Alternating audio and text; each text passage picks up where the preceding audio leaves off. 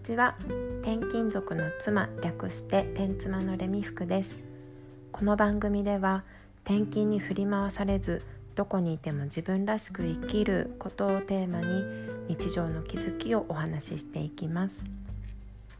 今日は夢を語れっていうことについてお話しします。夢って言っても寝てる時に見る夢じゃなくってね。将来自分はこういう風になりたいとかこういうことをしたい。こんな自分でありたい。というような夢のことです。これがね具体的に思い描ければ描けるほど自分の行動に移せるようになっていくんですね。でそれをうまく使ったものが商品の広告なんですけど例えばダイエット商品とかね売られている時にこの商品を使ったらこんな風になれますよって広告でね訴えてくるじゃないですか。ビフォーアフターとかよく載っていて私もねよく見ちゃうんだけどわあこんなに変われるんだ。私もじゃあこんな風になれるのかもってねすっごい具体的にあれって自分のその商品を使った後の自分が想像できるわけなんですよね。だからじゃあやってみようかなと思って商品を買う。このね物を売る時にはそのものを使ったことで何を得られるかベネフィットっていうんですけどそれを見せろっていうふうにすごく言われます。物を売る時に使われるこういったこう心理にね使われるくらいやっぱり具体的に自分の夢を描けるっていうのはとっても効果的なことなんですよね。だから自分の人生を自分で良くしていく。自分の理想に近づけていくためにも自分はどうなりたいかとかどうありたいか何をやりたいかっていうのをこう具体的に思い描くことができるとすごくそこからね行動に移していける原動力になると思います。で具体的にってどういう感じかっていうと例えばね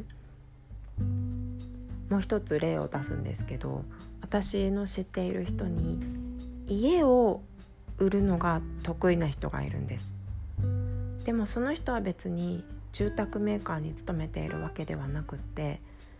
まあ、一般のというかもう全然そういう別に売ったからといって彼女にね給料が入るとかそういうものではないんですけどすごく上手なんですって。うんとね、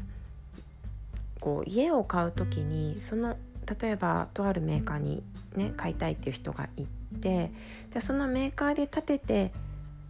実際に住んでいる人のところに住宅見学に行くツアーみたいのあるじゃないですか。ね、実際にそのメーカーでお家を建てた人のお宅にお邪魔していろいろ見せてもらって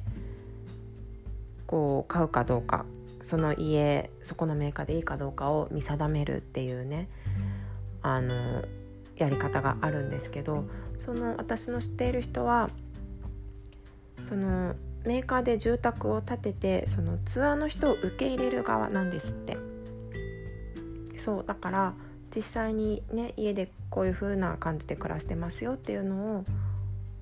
これから家を買おうと買おうかなと思っている人に見せるというようなことをしていてであのメーカーのね営業さんからすごく褒められると。あなたの家に行ったお客さんがその後そのメーカーでね家を契約してくれる率がすごく高いって言うんですって。でどうしてなのって聞かれた時に私はこういうことをしてるだけなんですって答えたところがまさにその具体的な将来の住んでいる姿を想像させるっていうことだったんですよ。その知り合いの人はねあの家をね見に来た人に「ここがこうですこういう風なこう作りをしててこういう風に使い勝手がいいです」とかこう現状をね説明するのもやるんだけどあなただったらどうするかっていうのをねまあ、その人はね全然意識して売ろうとか思ってるわけじゃないんだけどすごく話すらしいんですよ。例えばこういうこともできるよっていうのをね教えてあげてお客さんがね「わそれいいですね」と「じゃああなただったらこういうのもいいんじゃない?」「うわそれ楽しそう」とかねこう将来の姿その家を見に来た人が住んでみた時にどんな風になるかっていうのをすごいねキャーキャー言いながら盛り上がるらしいんですけどそれがまさにあのー、最終的な決め手にね多分なると思うんですね。営業の担当の人に言わせればもうそれは最高の営業の手法ですよっていう風に言われたそうです。だから家っていうね大きなお買い物をする時にもやっぱり自分がどれだけそこにね住んでそのお家に住んでどういうこう例えば間取りにしようだったりとか壁どういう壁紙にしようとかこういうお部屋を使ったら使いやすいんじゃないかとかねそういうのが具体的に思い描けることで大きな買い物をする後押しになるということなんです。だから自分のねどんな生活をしたいかっていうのもすごく具体的に思い描くといいと思います。で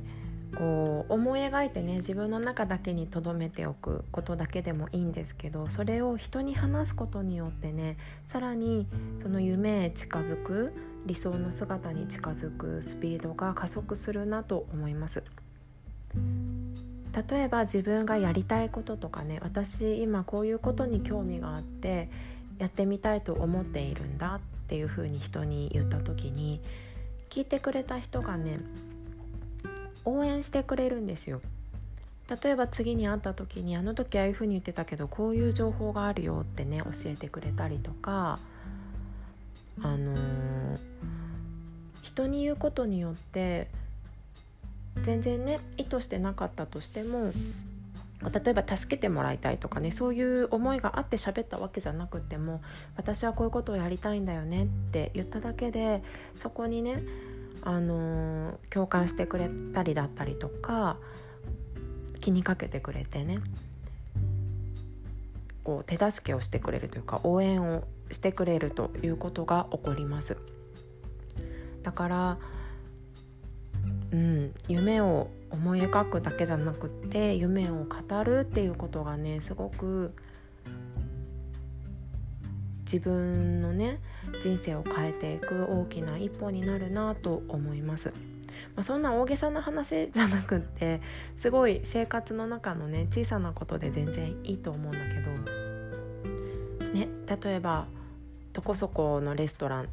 行ってみたいんだよねとかそしたらそれを話した相手がねじゃあ今度一緒に行こうかってなるかもしれないし些細なことでもいいのでやりたいこととかうん。こうありたいそんなことを誰かと喋る家族と喋ったりお友達と喋ったりそれから、まあ、今だったら SNS で発信してみたりそういうことをするとどんどんその方向に自分が進むことができるようになっていきます。そう私もね夢あの手帳を変えるたんびにやりたいことリスト100っていうのをね作るんですけどさっき久しぶりに手帳見直してたら ちょっと今年まだ49までしか書けてなかった。ちょっともうちょっと夢をねやりたいこと書いていこうと思います。手帳に書くっていうのもすごくいいですよね。たまに見返してそうだそうだ私このやりたいんだったって思い出したりでまたそれを人に話したりしてそんなねあの夢に向かっていく循環ができるといいなと思います。ねあなたの夢は何でしょう？ちょっと考えてみてください。でできれば人に喋ったりそれから発信したりしてみましょう。きっとそこにね向かって何か行動をすることができたりとかそれから応援してくれる人が現れたりとかすると思います。はい今日もここまで聞いていただいてありがとうございます。この番組ではこうやって日常の気づきからこう自分の人生をね豊かにしていけるようなお話だったりとか、まあ、のテーマとして私は転勤族の妻なので、まあ、どこにいても自分らしく生きていけるようにそんなことを考えながら日々お話をしています。もし今後も聞いてみたいと思っていただけたのであればいいねマークいいねを押していただいたりそれからフォローしていただくととっても嬉しいです。はい。では今日も自分らしくいきましょう。またね。